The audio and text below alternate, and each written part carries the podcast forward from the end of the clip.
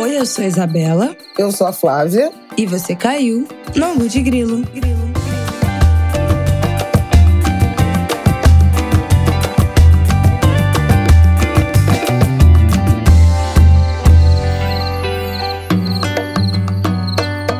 Oi, gente. Hoje as duas roucas, sem voz. Já começo pedindo desculpas por isso, nesse ângulo de grilo. E agora posso perguntar: tudo bem? Boa terça-feira para vocês. Como vocês estão? Como você está, Flaviol? Pois é, come começo a semana já prejudicada com uma garganta meio esquisita e uma tosse, que eu não sei se tem a ver com esse tempo seco. Ai, tá demais. Se é uma, uma gripe.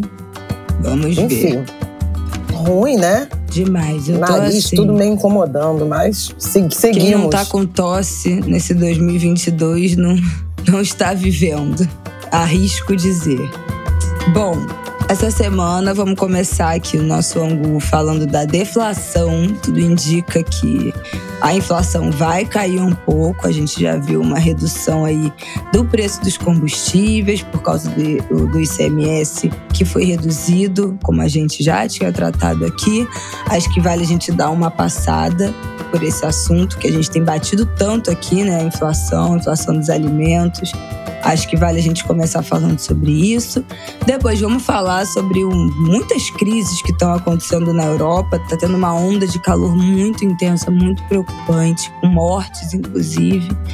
Um caos absoluto nos aeroportos nesse verão, né? Esse primeiro verão forte de viagem e turismo depois da pandemia, crise na Alemanha, crise na Itália, muita coisa acontecendo por lá. A gente já tinha falado aqui na semana passada do Reino Unido, né, da renúncia do Boris Johnson, mas a coisa tá pegando fogo não só no Reino Unido. E por último, vamos falar aí da polêmica dos últimos dias, que foi a declaração da Anitta de que vai votar no Lula, de apoio ao Lula como candidato dela nessa eleição. E nesse fim de semana, um discurso um tanto quanto antipetista, que aí a gente vai debater aqui no que, que isso ajuda, no que, que isso atrapalha. Chegaremos lá. É isso então, vamos começar. Flaviol, queria dizer que, começando o nosso assunto aqui da deflação, semana passada vi posto de gasolina com gasolina abaixo de R$ 5,90. Quando aqui no Rio, né, a gasolina já estava acima de R$ 7,00 com facilidade. A gente encontrava gasolina acima de 7. Primeiro teve uma redução para ali 6,10. Acima até é, de 8, dependendo. né? É, de 6,10, depois 5,94 aqui, aqui no entorno. E semana passada já abaixo de 5,90. Então, o que, que está acontecendo? É um milagre? É um milagre é, é, fabricado. É um milagre do ano né? eleitoral. Exatamente. Milagre do, das urnas, né? Como diz o Otávio, é estado de emergência Datafolha. Todas as, as medidas né, de, de contra-ataque é, do governo Bolsonaro na direção de melhorar a avaliação dele e, com isso, né, espera aumentar sua intenção de voto, tem a ver com a proximidade do ano eleitoral e uma crise econômica que é, é prioridade assim do, do eleitorado, né? Acho que o, o, principal problema do Brasil nesse momento nas pesquisas de eleitorais se relacionam à economia, à inflação, o desemprego e também a, a fome, né, a, a, miséria. E o governo vem há algum tempo, com a ajuda do Congresso Nacional, dando uma mãozinha aí, fazendo pressão. Já falamos várias vezes sobre as sucessivas trocas na presidência da Petrobras, que não produziram nenhum tipo de resultado concreto em termos de redução de preços de combustíveis, porque o modelo de correção é a paridade internacional e o petróleo subiu muito lá fora nos últimos anos, desde o início da retomada de atividade econômica com pandemia e depois pela guerra, e isso foi repassado para os preços internos. O governo, assim como o presidente da Câmara, Arthur Lira, e o próprio presidente do Senado, Rodrigo Pacheco, também dividiram essas responsabilidades, ora entre a Petrobras, com a Petrobras, ora com uh, os governadores por conta do ICMS cobrado nos estados. E aí uh, passaram uma lei, uma lei complementar, que foi sancionada e que obrigou governadores e estados a alterarem as alíquotas de ICMS da gasolina, também da energia e também das telecomunicações. Mas a gasolina já é perceptível essa repercussão. O ICMS, como gasolina, energia e telecom, foram classificadas como itens né, de primeira necessidade, itens essenciais na cesta de consumo. O ICMS por uma decisão do Supremo Tribunal Federal, não pode passar da faixa de 17% a 18%. Os estados tiveram que adequar o sistema tributário, né, a cobrança de ICMS, a essa nova legislação, e isso está provocando essa queda no preço da gasolina. O Rio de Janeiro tinha a alíquota mais alta de ICMS na gasolina do, do país. 32 Por Tem alguma explicação? Mais 2%. Não. É, o, os estados tinham liberdade o Rio cobrava uma alíquota muito alta, porque o ICMS sobre gasolina é recolhido em refinaria, então é um dinheiro que entra tipo soro na veia. Tem nenhum esforço de arrecadação. Uhum. Assim como a energia também, né? Tinha uma, uma alíquota muito alta, porque a concessionária paga e as refinarias pagam assim automaticamente. Saiu o combustível da, da, da unidade, já está pagando imposto, não depende de, de um posto de combustível vender esse combustível. Então, como é uma arrecadação muito fácil, esses produtos eram muito onerados. E aí eu estou falando mais do ponto de vista da arrecadação, mas acho que assim, gasolina é um combustível fóssil, né? Então tem um componente aí de degradação ambiental e é um item é, essencial para quem tem carro, né? Para a classe média. Ele pesa bem menos e, as, e as, os dados de inflação, né, de cesta de consumo por faixa de renda deixa isso muito claro. Ele impacta muito os setores médio, médio alto da, uhum. da sociedade e poucos pobres que são menos dependentes do, da gasolina e mais dependentes de transporte público. Aí entra o peso indireto, né, do, do aumento o peso indireto alimentos. é mais o diesel. Ah, tá. Entendi. Porque é Ué, o mas se a gente está falando, o ICMS não conta para o diesel? Conta, mas o, o, ICMS do diesel já era baixo, já era abaixo ah, desse patamar. Entendi, são taxas assim diferentes. como do gás de cozinha, do GLP, entendi. entendeu? Entendi, Esses produtos entendi. já tinham ICMS menor, justamente por essa relevância econômica. Na gasolina, eles extrapolavam. E agora não pode mais. Então, houve uma queda muito expressiva, a gasolina voltou a patamares inferiores até 2011, né? Patamares ali daquele momento pré-alta do petróleo. É um momento em que é, também está favorável a situação do petróleo, porque tem essa perspectiva de desaceleração da economia global. E o petróleo caiu, voltou para o patamar ali de 99, 98, 100 dólares. Ficou muitos meses na faixa de 110, 115. É, isso diminui a pressão né, da Petrobras corrigir o preço dos combustíveis, embora o dólar tenha subido muito, né? Tá na faixa de 5,42, 5,40. Caiu um pouquinho na semana passada, mas assim, dólar voltou de novo a, a, a representar uma pressão. Mas como o petróleo está caindo, não está descasado do mercado internacional o, o, preço cobrado pela Petrobras e o governo, inclusive, as informações que circulam é de que tenta pressionar para mais queda. O Bolsonaro tem a, a a impressão, né, a sensação, a esperança de que essa queda na gasolina ela se reflita em melhora da, da imagem do governo, né? Uhum. E os últimos dados que o Banco Central apura com o mercado financeiro de expectativa de inflação sugerem que haverá nesse mês de julho, o resultado sai no início de agosto, uma deflação. Hoje a estimativa do Banco Central é 0,48 de queda, né? com base nas, na, na, nas consultas ao, ao mercado financeiro. E seria a primeira deflação desde maio de 2020, que é aquele momento inicial da pandemia, em que a economia travou toda e houve alguma queda média ali nos preços, né? Depois as cadeias foram se desequilibrando de tal modo que a gente viu foi uma é, inflação muito, muito alta, especialmente em combustíveis e em alimentos. A dos alimentos continua, né? É, a gente está vendo leite, os laticínios. Gente, é inacreditável. Ontem eu fui comprar leite, uma caixa de leite, que há três meses atrás, não estou de exagero, eu tenho, porque no, no aplicativo, né, fica assim, os últimos pedidos, pedidos anteriores. Eu vou achar aqui, porque não é zoeira. Os meus últimos pedidos, a caixa de leite era 53, 54 reais. Vamos com ver aqui se 12, eu acho. Ou com 10. Com 12, com 12. Ó, eu vou achar aqui. Olha aqui. Esse pedido aqui que eu achei foi de dezembro de 2021. 12 litros de leite, né? Uma caixa de leite, R$ 50,29. Pedido de dezembro. Vamos ver se tem o mais perto aqui. Esse aqui é de março. Deixa eu ver se tem leite aqui nesse pedido. Não, não tem, mas eu vou achar um que tenha para a gente fazer essa comparação. Ó, achei um aqui. Esse aqui é de abril, 28 de abril.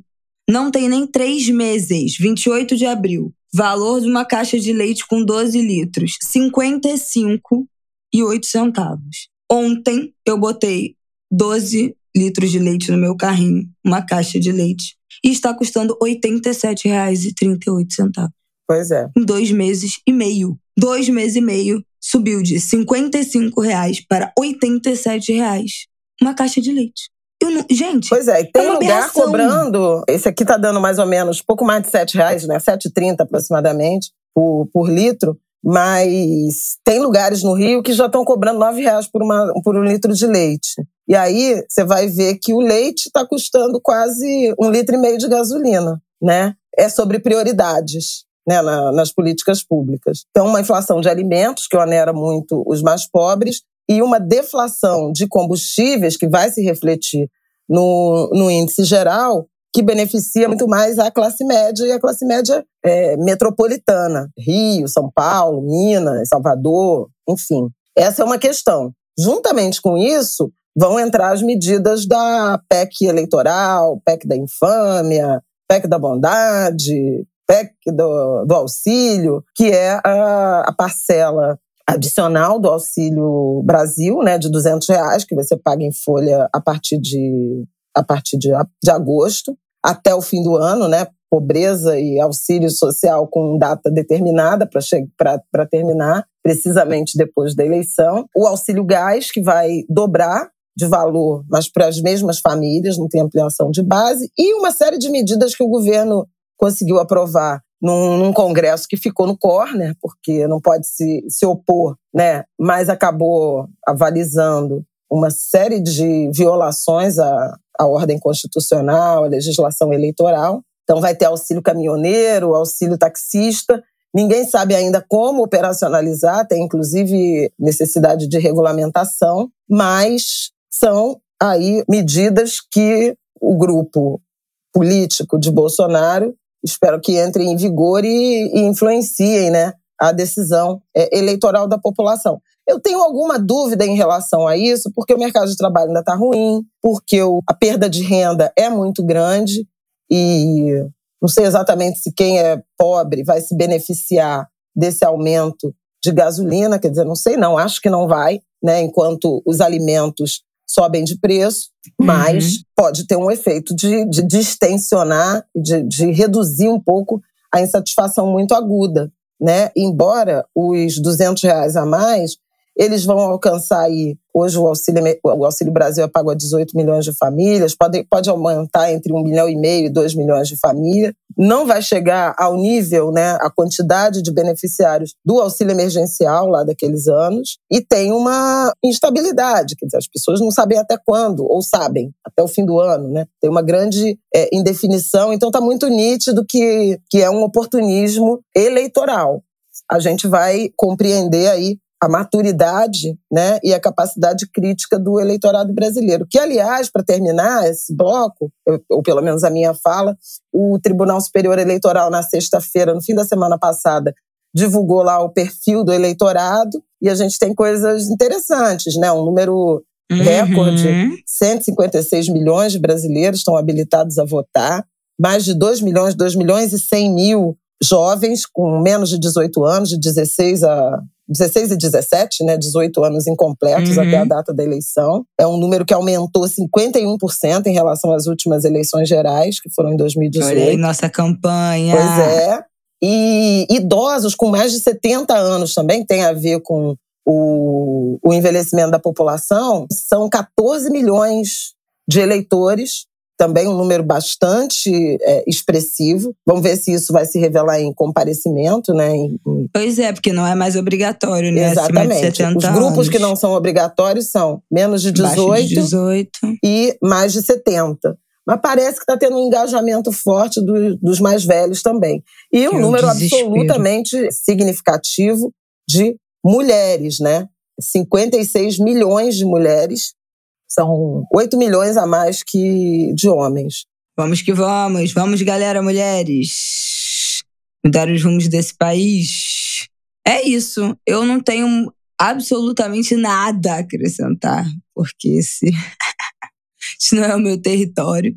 Mas acho interessante esse assunto para a gente não achar que são atos de bondade ou de bom governo ou de preocupação social né, né, que venha desse governo, ou isolados, separados do fato de que esse é o ano eleitoral, as pesquisas estão péssimas né, para o governo e faltam menos de três meses para o primeiro turno, né? Faltam dois meses e meio. Então, são medidas desesperadas. Inclusive, o próprio Bolsonaro foi lá na Câmara, né? No dia em que, em que a medida foi assinada.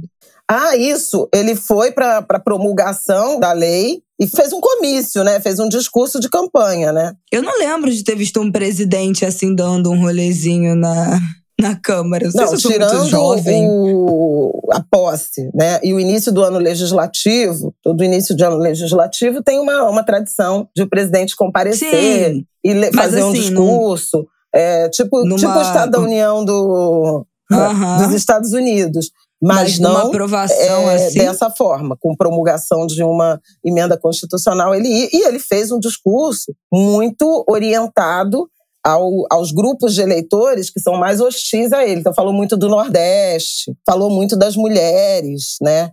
Inclusive sobre a titularidade dos cartões do Auxílio Brasil, dos 18 milhões de, de cartões, né? 14 milhões estão em nome de mulheres como se isso fosse uma novidade implementada pelo, pelo governo uhum. Bolsonaro. E não é. A política pública é assim há muito tempo, porque há essa comprovação de que é, as mulheres são, de fato, as responsáveis pelas decisões orçamentárias da, da família. Há muitas mulheres sem companheiros, né? Mulheres mães solos, né? Mulheres chefes de família sem, sem cônjuge. E desde o Bolsa Família, próprio Bolsa Escola já era predominantemente em nome das mulheres. Ele não inventou nada da pólvora, mas ele tentou capitalizar, é, é do jogo. Né? Mas eu acho que é importante a gente ter em mente que vai ter uma queda da inflação por conta uh, de combustíveis, uma queda artificial provocada por essa decisão tributária, que está provocando um alívio muito maior no orçamento da, da, classe média, da classe alta, que tem carro, né, do que dos mais pobres, que a inflação dos alimentos continua e que virá essa ajuda, né, essa PEC auxílio, expressa no, na parcela adicional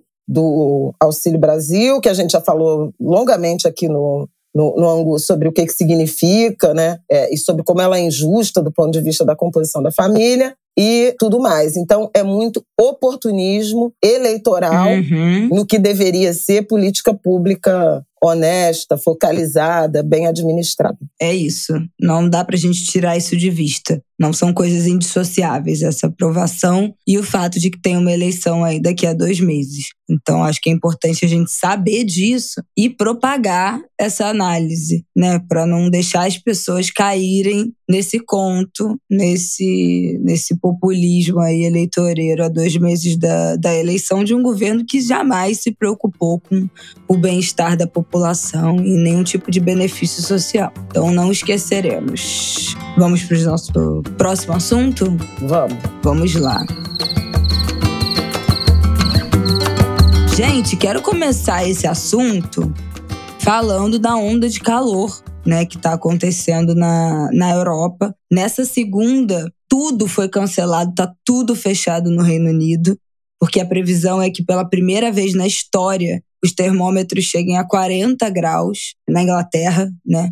pela primeira vez até hoje, o recorde de temperatura na Inglaterra foi de 38,7 registrado em 2019. Então, veja, a proximidade né, desses eventos de calor.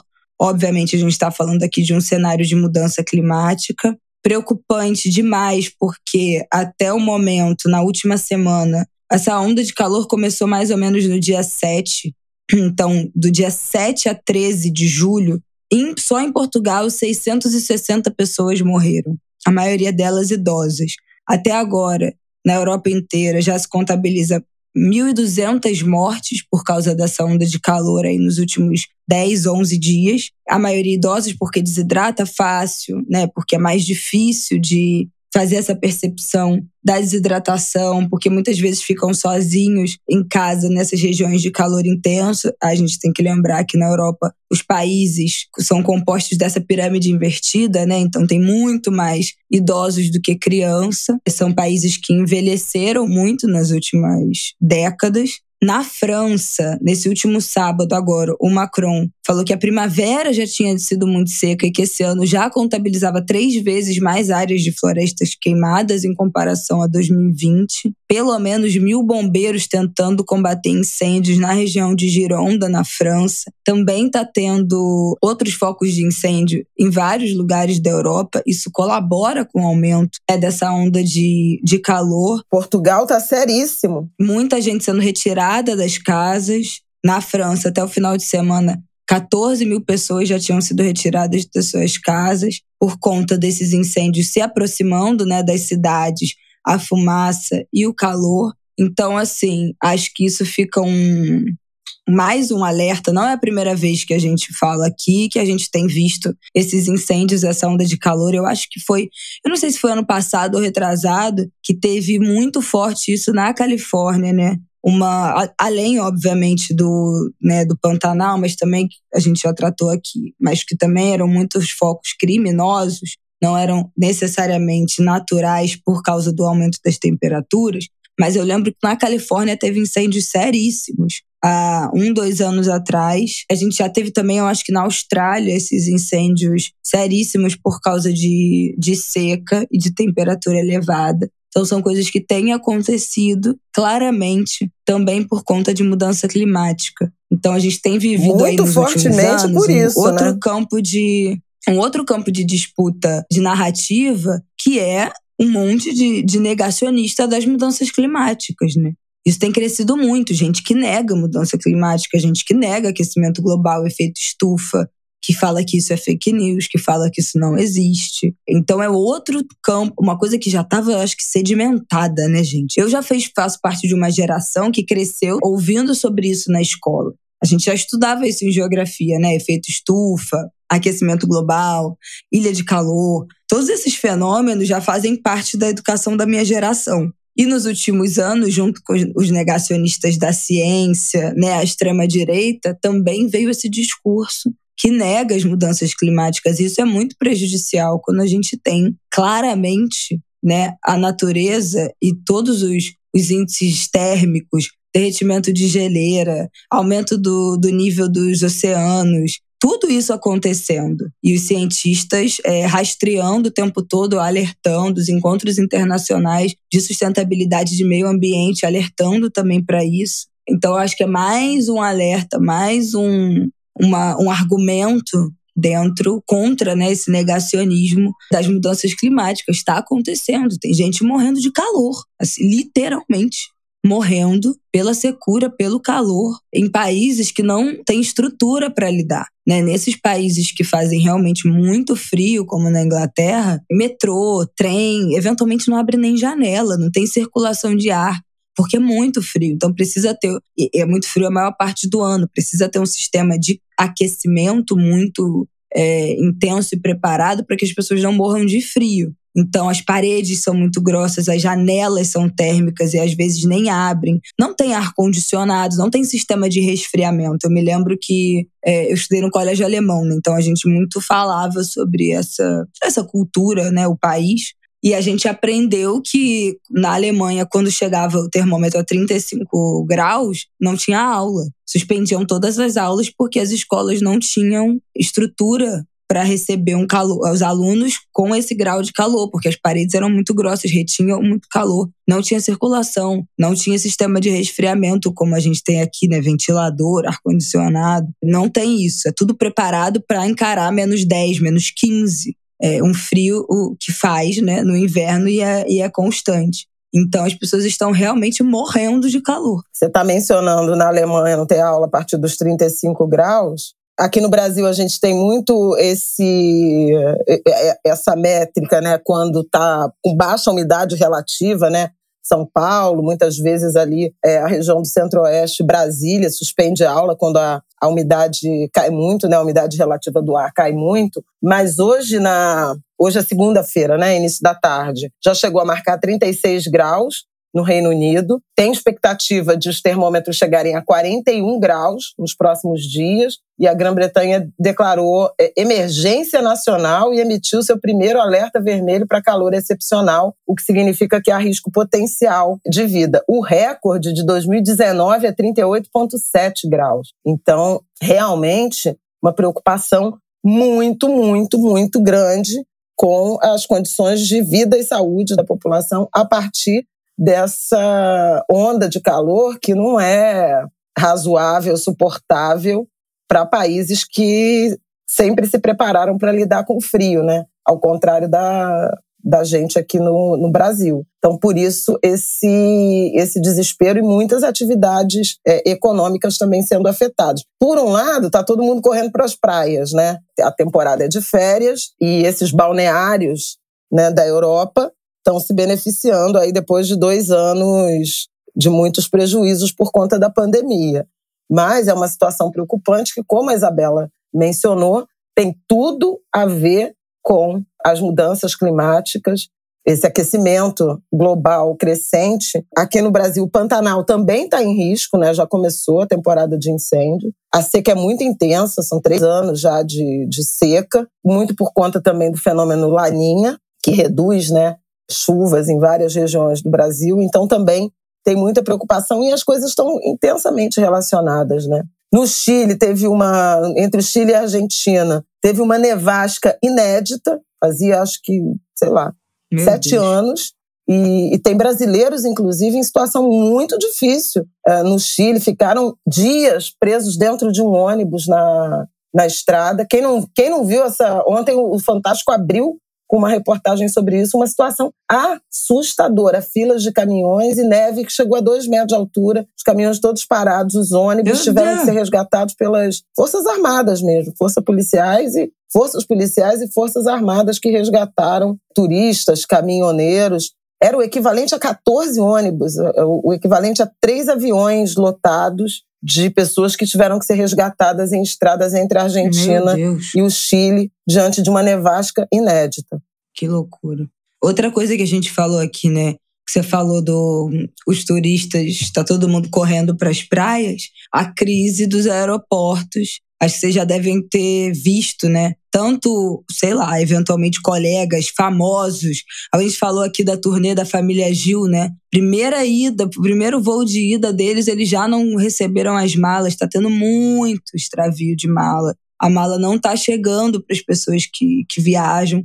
Depois, em outra perna da viagem da turnê da família Gil lá na Europa, os instrumentos foram perdidos. E nesse final de semana, a Delta, que é uma companhia aérea americana, enviou para Londres um avião vazio para voltar com mil malas. Mil malas de passageiros que tinham sido abandonados para trás porque o aeroporto de Londres está faltando funcionário, aumentou muito a demanda nesse verão pós-pandêmico. E aí falaram: olha, embarque, as malas vão ficar, vão depois. As pessoas tiveram que abandonar suas malas no aeroporto e embarcar sem as malas para conseguir voltar para casa. E a Delta mandou um avião vazio com mil para buscar essas mil malas que ficaram para trás. É óbvio que isso a gente está falando de um de um recorte muito classe alta, né? Caos aéreo, é sempre uma.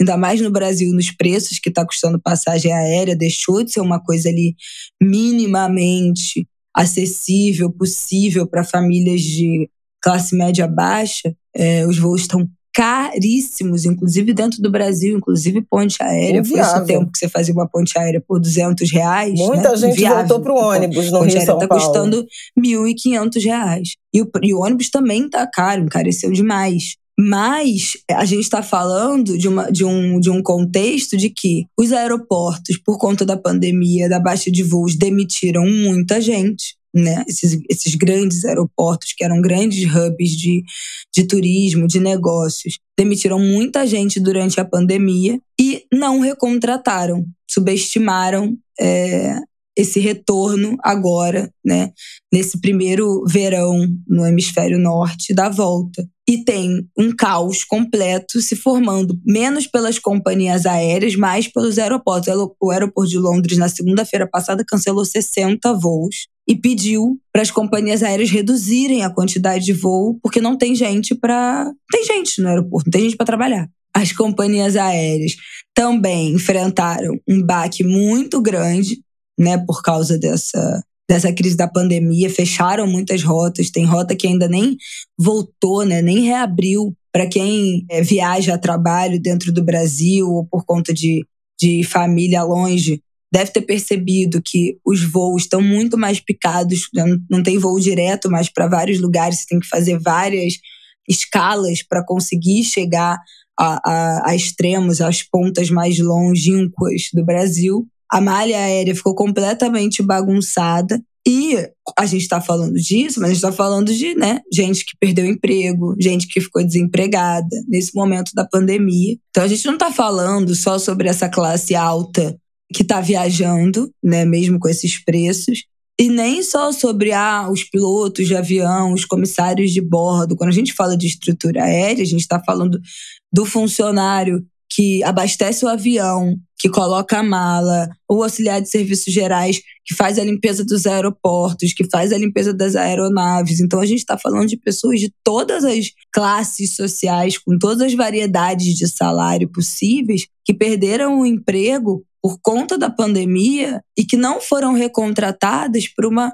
falta de cálculo, de percepção, de profissionalismo nessa análise de que o mercado, com o arrefecimento né, da pandemia, esse, essa demanda voltaria agora. O que também está precarizando demais o trabalho dos funcionários que estão né, que, que, continuaram contratados e estão tendo que encarar as jornadas de trabalho mais loucas, estresses absolutos. Você imagina a pressão, o estresse que, que essas pessoas estão sendo submetidas nesse momento. Então, acho que vale aí um, um olhar de atenção olhando a Europa, porque talvez o próximo verão né, do, aqui do, do, do, do, Brasil, dezembro, janeiro, fevereiro, a gente perceba é, uma, se, se não se preparar, né, uma precariedade aí no turismo. Eu não sei dizer, não sei mesmo se o último verão, dezembro, janeiro e fevereiro, o turismo estava funcionando como se nada tivesse acontecendo.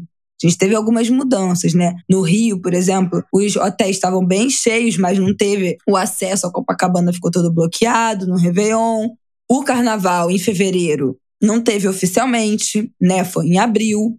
Então não teve muito essa junção do carnaval com o verão, com as férias escolares. Então, eu acho que vale uma atenção para as nossas próximas férias de verão, como é que isso vai se comportar aqui no Rio de Janeiro. A malha aérea tá diferente, então quem planeja viajar para fora do estado, fique atento. Fique atento aí quem vai se hospedar, quem vai viajar, as rodoviárias, os aeroportos, porque eu acho que vai ser de fato o próximo verão, né? Aqui é o que tudo indica, também vai ser o primeiro verão pós-pandêmico em que mais movimentação de turismo vai acontecer. E não sei se nós estaremos preparados ou se as nossas estruturas de turismo, de empresas de ônibus, de empresas de transporte, de companhias aéreas também foi muito reduzido e isso pode prejudicar as próximas férias de todo mundo. Então, acho que, que vale a atenção, porque ano que vem, ao que tudo indica, já volta, né? As férias de dezembro, o Natal, o Ano Novo, o Carnaval, o verão, tudo junto e misturado, como não foi nesse último, nesse último verão. Então, deixa aí um ponto de atenção para o nosso verão que, que se aproxima. Quem planeja acho que bom levar em consideração aí uma margem de erro para os planos do verão aqui brasileiro. Esse negócio de caos aéreo também, é, na verdade, não, só, só, só acrescentaria é, o tamanho do estrago que a pandemia né, provocou nessa cadeia logística de modo geral. Né? A gente está vendo agora esse desdobramento no tráfego aéreo, né, na circulação de, de aviões, enfim, viagens de negócios, uh, lazer, etc., com essa pânico, esse apagão, inclusive de mão de obra, extravio de bagagem, que é custo extra, mas já tivemos uma quebra, né, um desequilíbrio total, uma pane completa na cadeia logística de navios, né, de navegação e também, de certo modo, rodoviária, né, por conta do aumento dos combustíveis. Então, isso está afetando muito cadeias produtivas, né, de, de logística de transporte mundo afora e também no Brasil. Né? E isso também tem muito a ver com a inflação global, que está altíssima. Na Europa, a inflação acumulada em 12 meses na Alemanha está encostando em 8%. Nos Estados Unidos, o dado saiu na semana passada, passa de 9%, é a maior, maior inflação em 12 meses em 40 anos. Isso repercute em queda de popularidade de governos, né?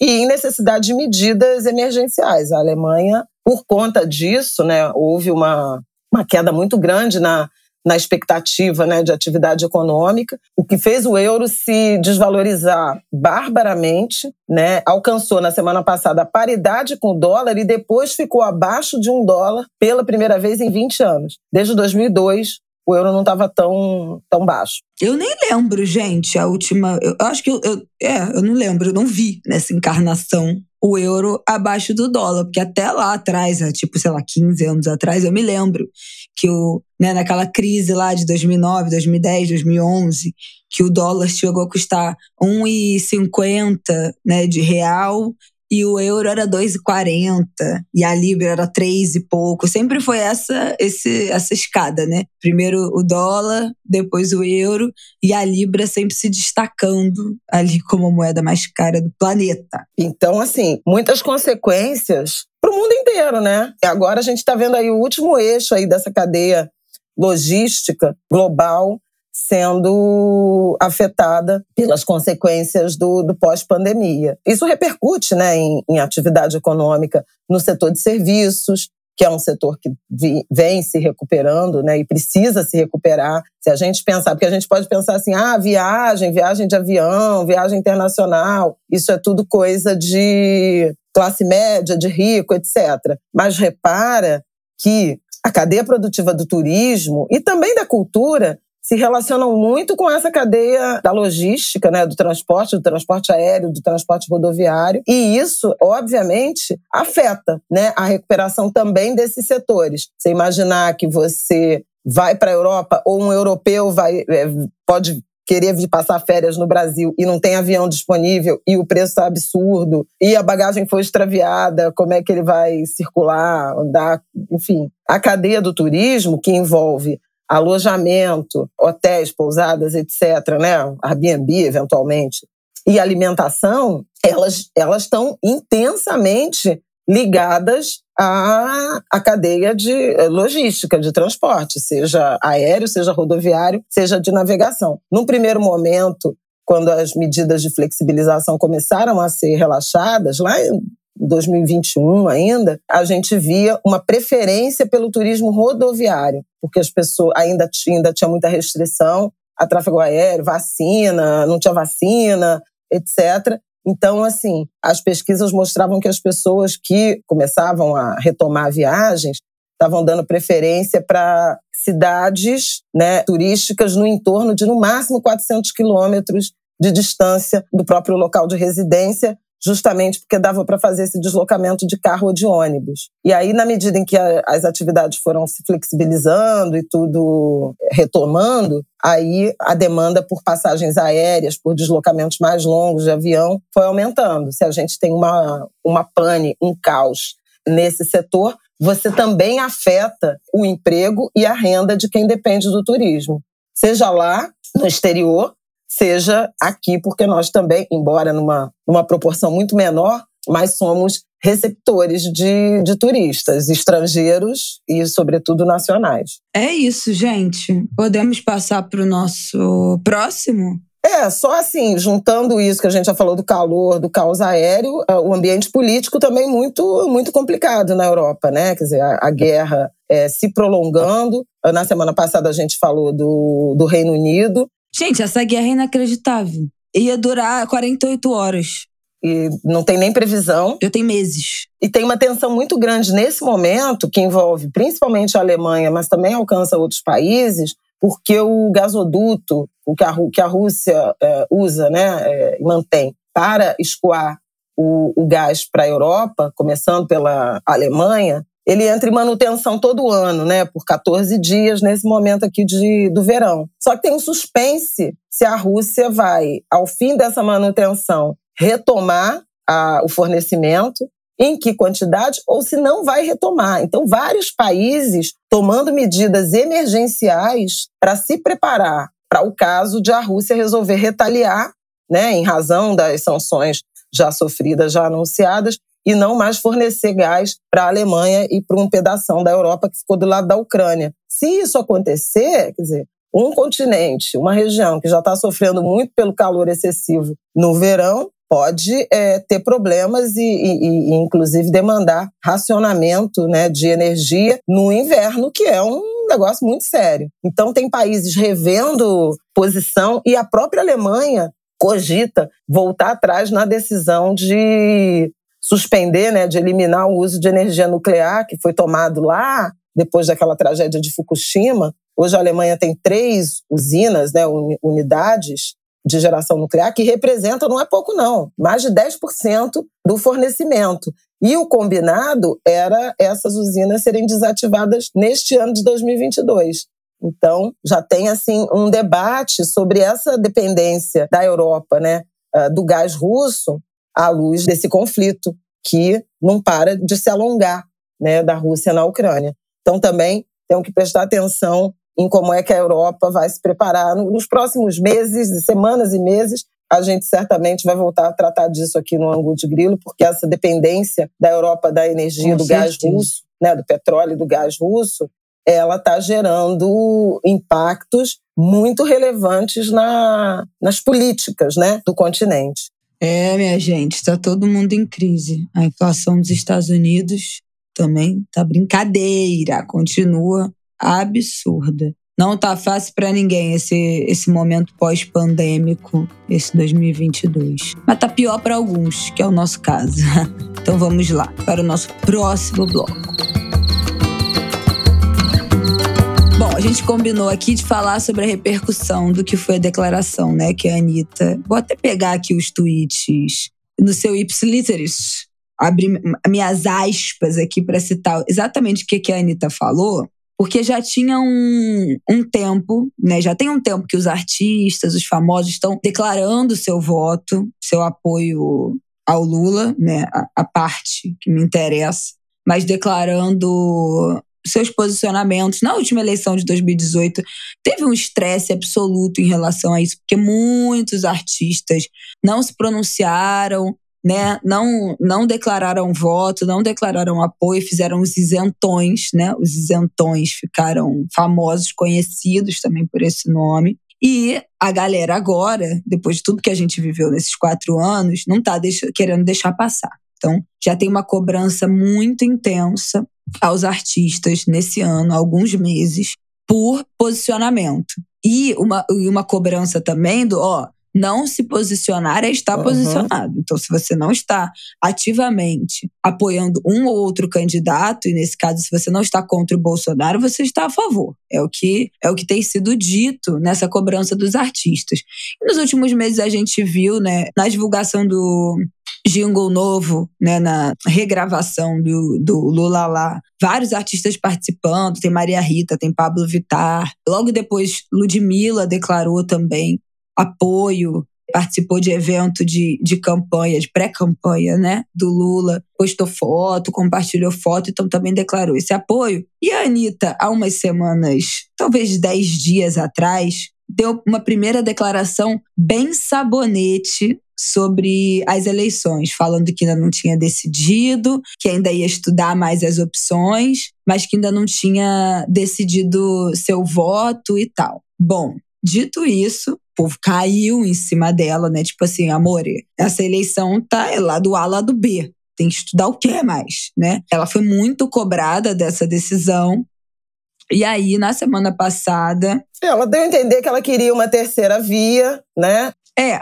Obviamente, ela é é, crítica. Ela deu a entender, não. Ela falou, né? Ela não era petista, ela nunca tinha votado no PT e, e não queria, de novo, essa polarização, esse embate. Ela queria uma outra opção. Embora ela seja crítica e, e enfrente muito vendo. duramente o bolsonarismo, o Bolsonaro e seus. A Anitta é, disputa uhum. intensamente é, inclusive narrativa, né, de comunicação no que diz respeito ao enfrentamento às críticas ao, ao bolsonarismo. Exatamente, já caçou muita briga com a própria família Bolsonaro, né, nas redes sociais. E aí, na semana passada, foi dia 11, na segunda-feira, portanto, depois da morte do Marcelo Arruda, tesoureiro do PT lá em Foz do Iguaçu, aquele caso, aquela barbárie, né, que a gente comentou, todo mundo comentou na última semana.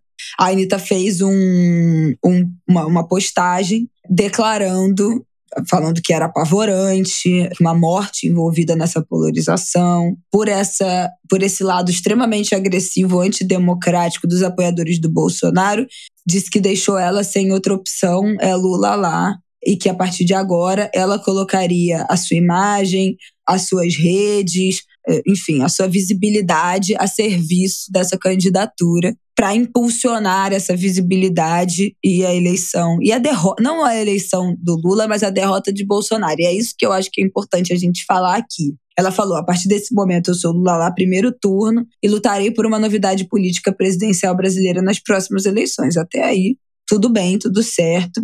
Declarou apoio ao Lula, postou foto fazendo L, é, zoando no Lula Palusa e fazendo L.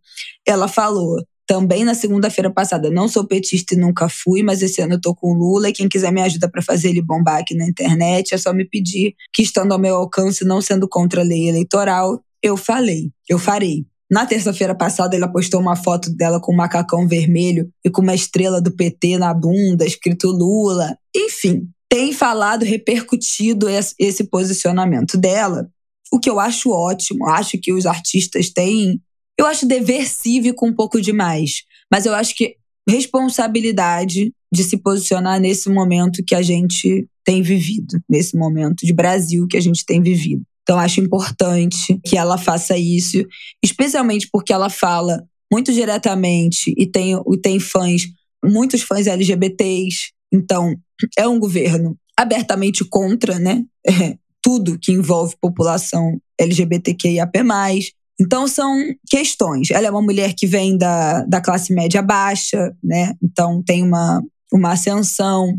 Acho que, que, acho que era pertinente que ela se pronunciasse. Mas a Anitta passou a última semana engajando né, com, esse, com essa história de apoiar o Lula, Lula no primeiro turno, é Lula lá e foto fazendo L, nananana, postando foto, inclusive com esse emblema do, do PT. E aí ontem, ontem, dia 16, sábado, ela fez uma thread falando: atenção, candidatos do PT, atenção, partido PT. Eu não sou uma apoiadora do PT e não sou petista. Eu não sou uma apoiadora do PT e não sou petista. Não autorizo o uso da minha imagem para promover esse partido e seus candidatos. Minha escolha nessas eleições foi de trazer engajamento e mídia para a pessoa que tem maior chances de vencer o Valdemort nessas eleições, que é como ela chama o Bolsonaro. Enfim. Depois de muitas pesquisas, a conclusão é que essa pessoa é o Lula. É, o que eu vou fazer é usar minhas plataformas no que eu puder ajudar para trazer mais visibilidade a ele. Não, não, não, não, não. Meus ideais políticos, as coisas que eu acredito ficam para as próximas eleições. Não usem meu nome e a minha imagem para promover a candidatura e o partido. Não, não, não, não, não, não. Bom, o que, que eu acho? Eu acho absolutamente importante a Anitta declarar essa, essa, esse apoio, essa posição, como eu já disse anteriormente. Acho interessante ela falar que não é petista nem nunca foi. Ela já falou em outro momento que o pai dela sempre foi petista, o pai dela votou no Lula em todas as eleições, não sei o que, não sei o que, mas nunca foi a praia dela. Acho importante ela falar isso textualmente, porque eu acho que esse momento que a gente está chegando dessa eleição é um momento que é além do petista ou não petista, né? A gente tem falado disso é uma, uma força-tarefa ou, ou uma tentativa de frente para derrotar o Bolsonaro. Então, nessa frente, também será necessário o apoio, o voto de pessoas que não são petistas, que não, que não são nem necessariamente de esquerda ou de centro-esquerda, né? às vezes de centro, às vezes de uma direita convencional, tradicional e não de extrema direita, para combater este grande mal que é esse governo de extrema-direita no Brasil. Então, acho que esse discurso de não sou petista, mas nesse momento esse voto é importante, é um discurso bom para trazer uma galera que não é petista e tá balançando. A mesma galera que, que balançou na eleição passada, né? Que anulou eventualmente no segundo turno ou não foi votar, que pode estar tá balançando agora nesse momento. Mas eu acho que tem uma linha muito tênue, muito tênue desse discurso, especialmente em alguém com tanta visibilidade, que é não, de alguma forma, é não cruzar essa linha e dar munição para esse movimento anti-PT de extrema-direita bolsonarista. Depois, a repercussão do que ela falou foi, foi bem negativa. Assim. Eu vi várias pessoas que, de, da esquerda que são infiltradas em grupos bolsonaristas no Telegram, no WhatsApp, nas redes sociais, falando que só dava essa repercussão da, né, óbvio, corte que, que, que para eles é o relevante, da Anitta falando que não é PT, que é que nunca foi petista, não sei o quê. Então, eles usam a informação como eles querem. E que isso estava repercutindo muito e negativamente para a campanha Lula-PT, a derrota do Bolsonaro. Enfim, que teria sido um tiro ali que saiu pela culatra, porque essa é uma linha muito tênue. Então acho que a gente só tem que ficar de olho, na verdade, tomar cuidado com isso, assim. Não tenho resposta, tá, gente? Isso aqui é uma. Dividindo aqui mesmo de qual é esse questionamento que eu tenho me feito a partir disso da, da Anitta, porque eu acho que esse é um questionamento que nos próximos meses a gente vai ter que pensar para agregar outras pessoas nesse, nesse voto, que é qual é essa linha entre o não sou petista, a linha, a linha boa, né, entre o não sou petista, mas vou dar esse voto nessa eleição, e isso alimentar esse, esse ativismo antipetista, porque essas pessoas distorcem todas as informações, porque, porque essas pessoas é, geram fake news em cima de, de, de informações. Então, qual é essa linha aí desse, desse tipo, desse estilo dessa declaração de voto? Quanto isso agrega pessoas que também não são petistas a esse lado para esse voto que é importante nessas eleições e o quanto isso de certa forma alimenta mais um pouco desse movimento antipetista, não sei. Eu fiquei tô com essa dúvida e acho que isso é é, é relevante quando a gente fala de pessoas de grande visibilidade. E outra coisa que eu queria falar também, que eu vi até um, um amigo nosso falando no, no Twitter, o Caju, Lucas Prata Fortes, falando que tem um pouco desse discurso da Anitta, que é também um cruzamento ali da um pouco de prepotência do ai, vou ajudar a dar visibilidade para essa candidatura, como se o Lula não tivesse sido presidente por oito anos, né? Como se as pessoas não conhecessem ele. Então acho que tem também um pouquinho do tipo, ah, o meu apoio é o que vai mudar esse cenário dessas eleições, ou estou aqui com a minha visibilidade, claro que a dela é muito importante nas redes sociais, mas não é como se também, né, o Lula fosse um candidato desconhecido que precisasse desse dessa visibilidade para ganhar uma eleição, para mudar os rumos da eleição. Eu acho que tem aí também um pouquinho de um tom acima do que é a realidade. Não que esse apoio seja dispensável, não acho, acho importante. Mas eu acho bom a gente dosar, porque a gente tem uma coisa geracional, e eu posso falar geracional porque a Anitta é da minha geração, ela não tem nem 30 anos, que é achar que a gente inventou a roda, né? E não é bem o caso, né? nem pra Anitta também não é bem o caso. Então, acho bom fazer essa pequena pontuação somente. É, deixa eu. Eu, eu tô acompanhando também algumas dessas desses analistas, né? Arrobas e, e pesquisadores dessa área de mídia digital, relevância digital, influência, engajamento, e todos são unânimes em atestar que o apoio da Anitta na semana passada teve um efeito muito expressivo de engajamento para o Lula. Né? Então, e aí tem uma leitura do impacto desses influencers, Anitta à frente, né, para furar bolha e engajar a sua própria audiência. A gente mais cedo aqui comentei sobre o, o resultado das eleições do total de eleitores aptos a, a votar, né? 2 milhões e 100 mil jovens né, de 16 e 17 anos, e a Anitta tem tudo a ver com isso também. Né? Ela engajou muito fortemente, participou ativamente da, da campanha do Tribunal Superior Eleitoral e tem, sem dúvida nenhuma, é, uma influência. Portanto, não é por acaso que as redes bolsonaristas, o próprio presidente, o, o, o, o filho, ah, passaram a atacar a Anitta. E quando a Anitta, no fim de semana, falou que não é petista, né, que vai votar no Lula e tal, mas desautorizando candidatos e, e, e candidatos e, e, quadros, né, representantes do PT, de usarem a, a, imagem dela, porque ela não tomou decisão sobre eleições proporcionais e governadores, o próprio Bolsonaro compartilhou também. E tem uma leitura de que ele ter compartilhado é bom para o Lula, porque quando o Bolsonaro compartilha a Anitta dizendo que não é petista, mas vai votar no Lula para não eleger o Bolsonaro, gente que observa o Bolsonaro e tem aversão ao PT pode mudar de opinião nessa direção. Peraí, então é sobre um governo ruim, etc, etc. Então, o próprio Bolsonaro deu voz, né, deu visibilidade a uma estratégia que é, na essência, contra a ele e não necessariamente ou unicamente contra o PT. Foi interessante, uhum. assim, as análises que eu tô vendo. A gente já fala bastante tempo aqui no Angu sobre o impacto desses influencers, né? A gente tem um episódio do. Acho que é o primeiro episódio de fevereiro que a gente falou desse ano sobre isso. Das entrevistas ao Flow, ao Podpah, né? Ao Lula no Podpah. Exatamente. A gente falou sobre o caso do, do do Monark no Flow e a gente falou sobre o Casimiro. Dois extremos aí da, do absurdo e da importância na influência que os influenciadores exercem no seu público em relação à construção de, de massa crítica, de opinião política e tal. Então, assim, é, sem dúvida alguma, uma, um canhão de visibilidade como é a, a Anitta faz diferença, sim, para a campanha do Lula. Agora, tem que saber usar, né? E tem que saber chegar, né?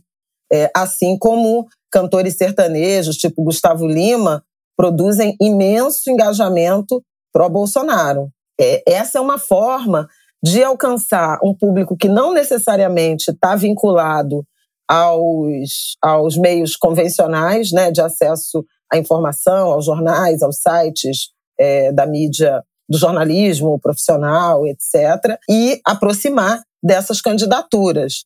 O Ciro também tem feito muito esforço nessa direção de construir relevância digital. Na semana passada eu até participei de um space com o Murilo, né, Ribeiro, space do Muca, falando dessas questões, é, também, né, de economia, mas também de, de campanha, e tratei disso, quer dizer, são candidatos, o Lula e o Bolsonaro, né, em particular, que não estão participando de sabatinas, de debates dos, dos veículos é, tradicionais, mas estão em intenso diálogo segmentado, né? seja do ponto de vista de mídia, de rádio, de influenciadores regionais, seja do ponto de vista desses influenciadores ligados à cultura, é, aos podcasts, enfim, falando coisas muito direcionadas a esses nichos. E a Anitta é um nicho muito poderoso, né? A Anitta tem 100 milhões de seguidores em no, no, nos três, nas, nas, três ou quatro mídias sociais. Então, é, é, louca. é muita gente e muita ela influencia. Gente, gente. E, e, acho que o, que o principal benefício né, que ela pode trazer a uma campanha de adversário do Bolsonaro, no caso o Lula, é justamente demarcar esse território, que não é somente simpatia, é, devoção, crença, esperança, compromisso com uma candidatura. É, na verdade, enfrentamento, compromisso com a derrota da outra. Né? Então, a Anitta, nesse sentido, é quase uma frente Exatamente. ampla, né? no sentido de é, é, fazer essa escolha. Sim, exatamente. A partir de uma decisão ou de um posicionamento político de defesa da democracia. E o momento em que ela escolheu para anunciar esse provável voto né, no, no Lula foi o, a violência política, né? o assassinato político, embora a, a polícia do Paraná, o inquérito tenha é, sido concluído sem essa causalidade né, direta. Não, uma coisa bizonha. Com várias justificativas, enfim. Mas foi um assassinato de motivação política. E ela usou esse argumento. É como se tivéssemos alcançado um ponto aí de, de inflexão, um ponto máximo, né? Desse ambiente de violência política que vem se consolidando há muito tempo, seja através dos ataques digitais e das injúrias, seja através de ameaças, né? seja através desses atentados com bomba de cocô, né?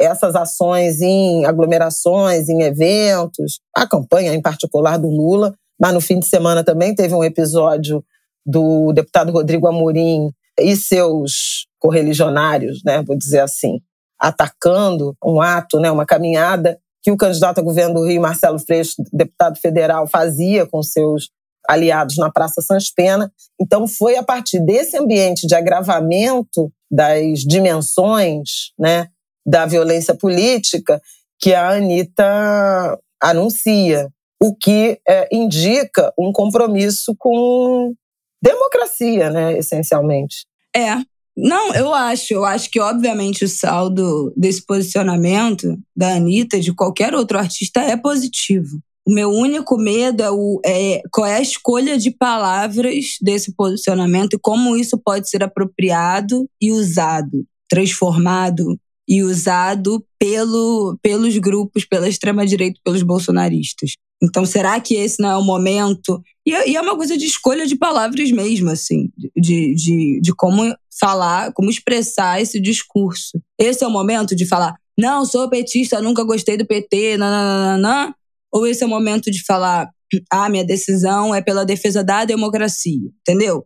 Eu acho que tem uma, uma linha que é muito sensível nisso. Porque os caras se apropriam de tudo. E a gente tem que jogar se defendendo o tempo todo. Então, acho que essa é a minha única questão sobre a Anitta e sobre todas as pessoas que vão dar esse voto útil, né? Entre, sei lá se entre aspas, mas assim, como é que a gente vai usar esse nosso discurso nesse momento que é crucial? A gente está chegando na, na, reta final, gente. Assim, né? Dois meses e meio passa assim. Então, a gente está no, nos finalmente para esse primeiro turno que pode ser decisivo já no primeiro turno. Então eu acho que a gente tem que ficar muito atento como pessoa física, inclusive no nosso na nossa atuação individual política, né, nas nossas redes, no nosso ambiente de trabalho, nas nossas relações pessoais e familiares, como é que a gente vai se posicionar e encampar esses discursos para não não cruzar essa linha. Não tenho resposta de qual, quais são esses demarcadores, mas acho que vale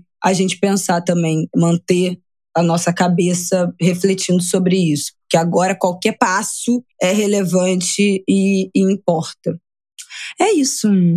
Temos indicações para dar nesse Temos. episódio? Eu tenho também, mas eu queria falar um eu negócio tenho, antes, assim, Vamos? só uma, uma passada né, é, do episódio da tragédia, do, do estupro da parturiente, é, e como as investigações estão caminhando na direção, um, de buscar as evidências né, e as provas de que se tratava de um criminoso em série. A delegada Bárbara Lomba eh, vem construindo essa, essa convicção pela forma como ele atuava.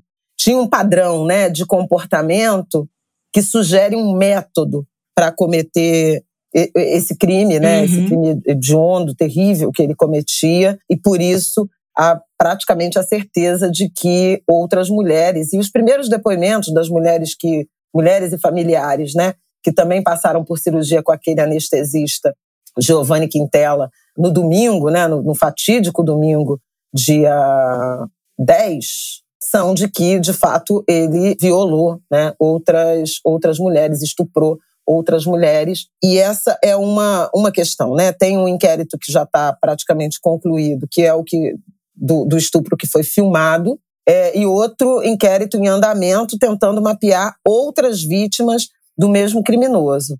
Agora, como teve uma certa comoção e um, e um debate, assim, até algo antipático no, no Twitter, em rede social sobre isso, eu queria só reafirmar a nossa posição correta, inclusive, desde o primeiro momento de identificar, de apontar um ambiente de violência obstétrica, porque havia a sedação excessiva, havia a tentativa e posterior, né, e posterior afastamento do acompanhante, e esse indivíduo agia assim sob a observação, no mínimo, e, e relativa indiferença de vários membros da equipe, né, de equipe médica, de várias equipes, né? E eventualmente até equipes. que pode ter alcançado outros hospitais. Né? Então, assim, médicos não se trata de, de uma perseguição equipes. a outros médicos, a outras enfermeiras, ao hospital, mas é um alerta sobre a violência obstétrica é parte, é situação recorrente em hospitais do Brasil inteiro. Há, inclusive, legislação específica em vários estados, acho que 18 estados e Distrito Federal tem legislação específica no sentido de é, criminalizar para tentar coibir essas práticas, e isso estava acontecendo. Foi um apontamento que nós fizemos já no Angu da semana passada, né, por conta do acompanhante que não estava uhum. presente, né, da sedação excessiva, quando não é recomendável, salvo quando a mulher passa por um trabalho de parto que exige intubação, algum tipo de intercorrência. Tínhamos apontado isso aqui desde o primeiro momento, a gente gravou na segunda-feira, no meio da tarde, horas depois né, da prisão em flagrante do estuprador. E a própria delegada Bárbara Lomba fala e deu várias entrevistas ao longo da semana, inclusive no fim de semana, dizendo dos elementos de violência obstétrica e de alguma corresponsabilidade de hospitais e equipes, não pelo estupro, mas pela violação desses direitos, né? Os direitos que uma parturiente, que uma gestante tem, a segurança e a dignidade na hora de parir seus bebês. Então, eu queria só é, reforçar isso. Teve muita gente que não compreendeu. Exatamente. Teve, inclusive, estruturas mesmo de comunicação tentando é, desqualificar essa argumentação, que foi uma argumentação nossa desde o primeiro momento e que está sendo, e que foi, está sendo não, foi incorporada como é, elemento também dos inquéritos, das investigações policiais da Delegacia de Atendimento à Mulher. Palmas para nós, fizemos um bom trabalho por mais uma semana. E é isso, né? Eu alertei desde o primeiro momento. Antes, depois que a gente se falou aqui, né? Depois que a gente gravou o Angu, na semana, na segunda-feira passada, que chegou a nota da Secretaria de Saúde falando isso, que o acompanhante, que a, que a gestante, né, a parturiente, tinha acompanhante. Porque no Angu da semana passada a gente ainda fala, cadê esse acompanhante? E eu cito a lei federal de 2005, que coloca como norma o acompanhante em todos os estágios do pré-parto, parto e pós-parto imediato. E depois que a gente gravou, chegou a nota, minha mãe me encaminhou da secretaria falando, ela tinha um acompanhante, mas o acompanhante saiu para acompanhar o bebê até o berçário. E eu fiquei revoltada. Eu no WhatsApp com a minha mãe falando: "Ah, por quê? Esse bebê foi levado por quê? Teve alguma complicação? Se ele teve complicação, ele tinha que ser levado para UTI, não para berçário. Ele tinha que ter ficado com a mãe."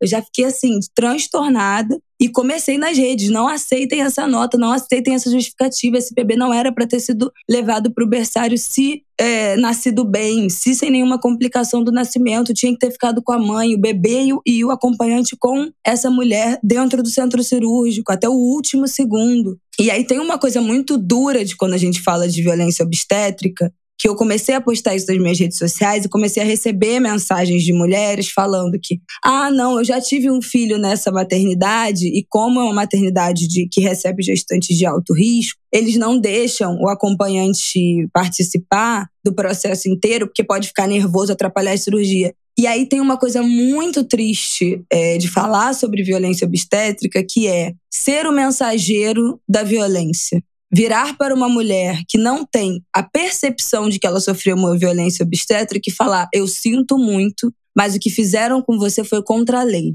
Você foi vítima de uma violência que você não tem compreensão que você sofreu, mas você não pode continuar distribuindo, reproduzindo para outras mulheres do seu convívio de que essa é um procedimento padrão deste hospital, de que nessa unidade, por ser alto risco, o acompanhante não deveria entrar. Isso é mentira, né? Essa equipe mentiu para você. Não importa o alto risco, não importa a situação todas as mulheres gestantes precisam, podem, têm direito de ter um acompanhante no pré-parto, parto, pós-parto, em todas as unidades de saúde, SUS ou particular deste país. Se, se isso aconteceu de, durante a pandemia, usarem a justificativa da pandemia para é, é, barrar acompanhante, mentiram. O hospital não pode criar uma norma da unidade que seja acima de uma lei federal. Então, infelizmente, criaram um protocolo que não deveria ter sido criado.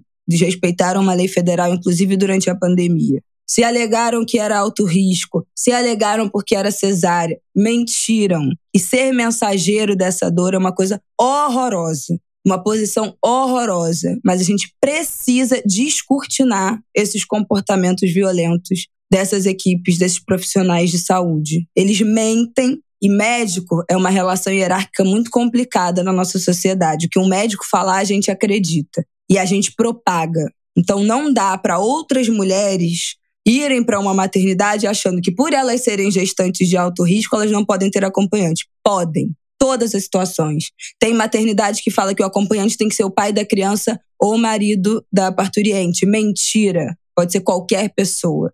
Não precisa ter laço sanguíneo, não precisa ser parente. Pode ser uma melhor amiga, pode ser uma sobrinha, pode ser uma colega, pode ser uma vizinha, pode ser uma tia, pode ser marido, pode ser esposa, pode ser mulher, pode ser homem, pode, pode ser qualquer pessoa da sua escolha, porque muitas maternidades também usam para isso. Ah, vai ver, ela não tinha acompanhante porque não tinha marido, o pai não assumiu a criança. Não interessa, pode ser qualquer pessoa que aquela mulher queira escolher.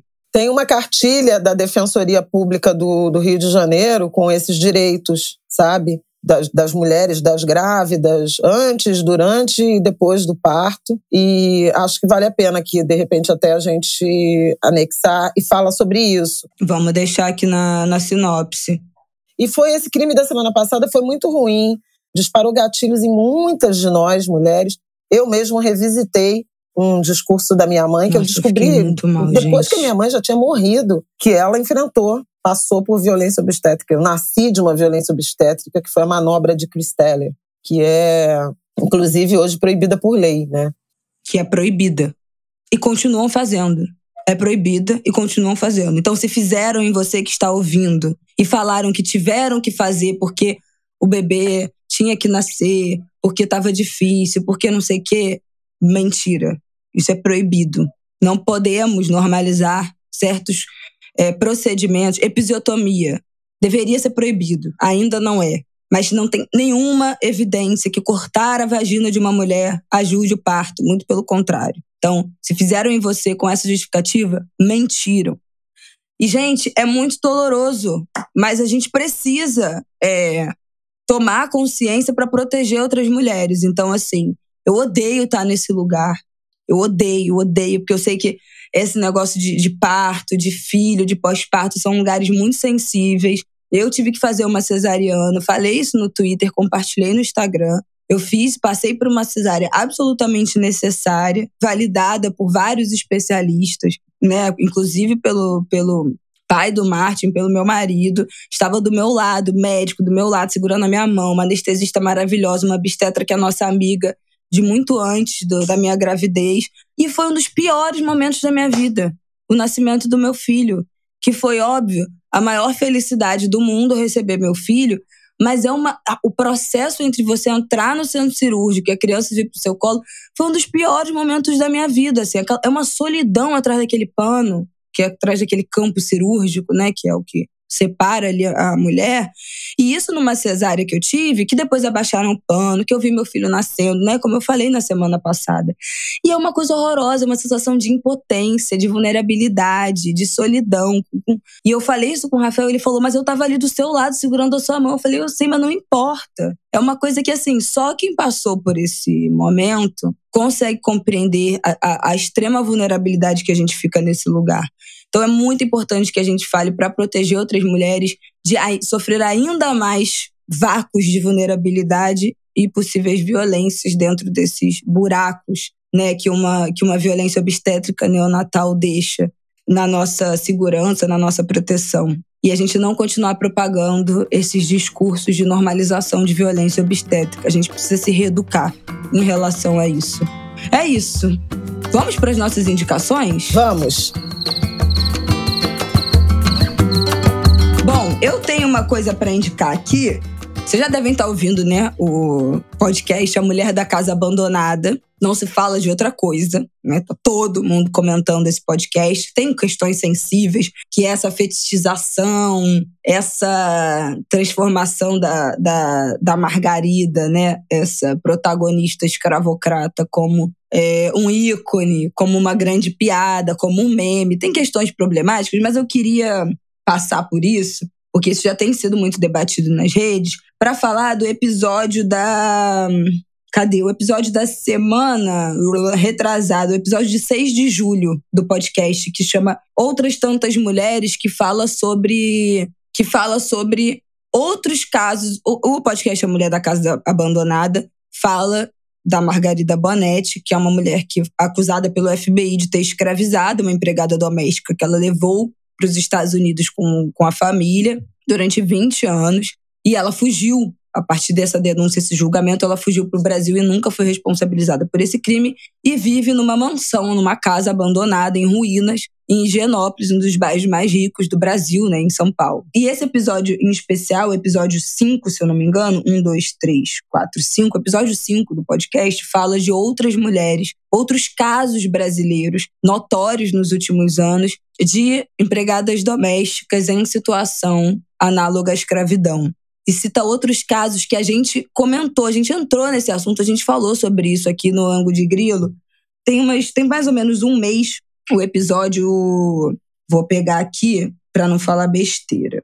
Escravidão e Supremacia, episódio 135. Acho que foi um, um dois episódios aí, o nosso Dongo de Grilo e a Mulher da Casa Abandonada, o episódio Outras Tantas Mulheres do Chico Felite que falam sobre isso, é, sobre essa herança e esse presente brasileiro de escravizar mulheres negras empregadas domésticas. Então, quem não ouviu a Mulher da Casa Abandonada, recomendo um excelente trabalho jornalístico da Folha de São Paulo e do Chico Felite, jornalista brilhante, assim, que, nossa, brilhante. Amo, amo acompanhar o Chico e, e as produções, os livros dele e acho que vale a indicação do podcast, especialmente desse episódio muito importante dentro dessa narrativa dessa história. Bom, minha sugestão, eh, na verdade, são duas. Uma é a exposição que o Sebastião Salgado, exposição Amazônia, que Sebastião Salgado, aí é para o povo do Rio, né? Está inaugurando aqui no Rio de Janeiro, um trabalho importantíssimo, desse que é um grande fotógrafo, que está inaugurando no Rio, no caso hoje, né, terça 19, nesse, nesse momento, no Museu do Amanhã, no Rio de Janeiro. É um trabalho bonito que já, enfim, passou por. Acho, acho que, que estreou, né? É, ela, ela já passou por Paris, por Londres, por Roma, por São Paulo, está chegando no Rio de Janeiro, vai até fim de janeiro de 2023, de terça a domingo, e acho que vale muito a pena. A Leia Vanik, que é, é também é mulher do, do, do Sebastião Salgado, foi curadora. São 194 fotografias em preto e branco da floresta e dos povos indígenas. O Sebastião Salgado e a, e a Lélia, eles são proprietários né, de uma grande reserva né, que eles reflorestaram em Minas Gerais, um trabalho belíssimo. E ele tem esse trabalho de visitas frequentes à Amazônia para registrar floresta, desmatamento, né, destruição em povos indígenas. E a partir dessa, dessa tragédia desse ano lá, com o assassinato do Bruno Pereira e do Dom Phillips, é, eu acho que essa exposição se torna também um, um ato cívico relevante. Eu ainda não tive lá, fui convidada até para uma sessão de abertura que é hoje, segunda 18, mas eu tô com jornais e eu tô com essa tosse, também não, não iria, né, para um lugar fechado. Mas acho que quem tiver no Rio ou passar pelo Rio até o início do ano que vem é um programa obrigatório. E uh, a outra é a iniciativa, né, A Voz de Marielle. A Voz de Marielle.com é uma iniciativa do Instituto Marielle Franco, um pouco para reapresentar a quem se interessar, os interessados, né? É, eleitores, enfim, é, ativistas, sociedade de modo geral, os discursos, trechos né, de, de falas, de discursos de Marielle. E é um negócio bem interessante, você entra no site, você ouve a voz de Marielle ao acionar, ao apontar, né, como se fosse uma, uma foto, qualquer imagem de Marielle. Então, se tiver uma foto no seu computador, se você tiver num caderno, se você tiver uma, uma obra qualquer, um mural, né, um muro de, de, Tem várias né, imagens de, de Marielle uh, por aí. Ele faz o, o, o, aplicativo, né, faz um reconhecimento fotográfico de Marielle e você começa imediatamente a ouvir a voz. Uma experiência forte, acessível, alcançável por, por qualquer um, e mais uma frente na direção da cobrança de justiça por Marielle Franco e Anderson Gomes. Vocês sabem que é, os dois assassinos, os dois autores, eles estão presos, aguardando julgamento, mas não há até aqui a identificação nem do mandante, nem da motivação do crime. Então, Marielle presente. É isso, Angulers. Até semana que vem. Até semana que vem, esperamos que com a voz um pouco melhor, né?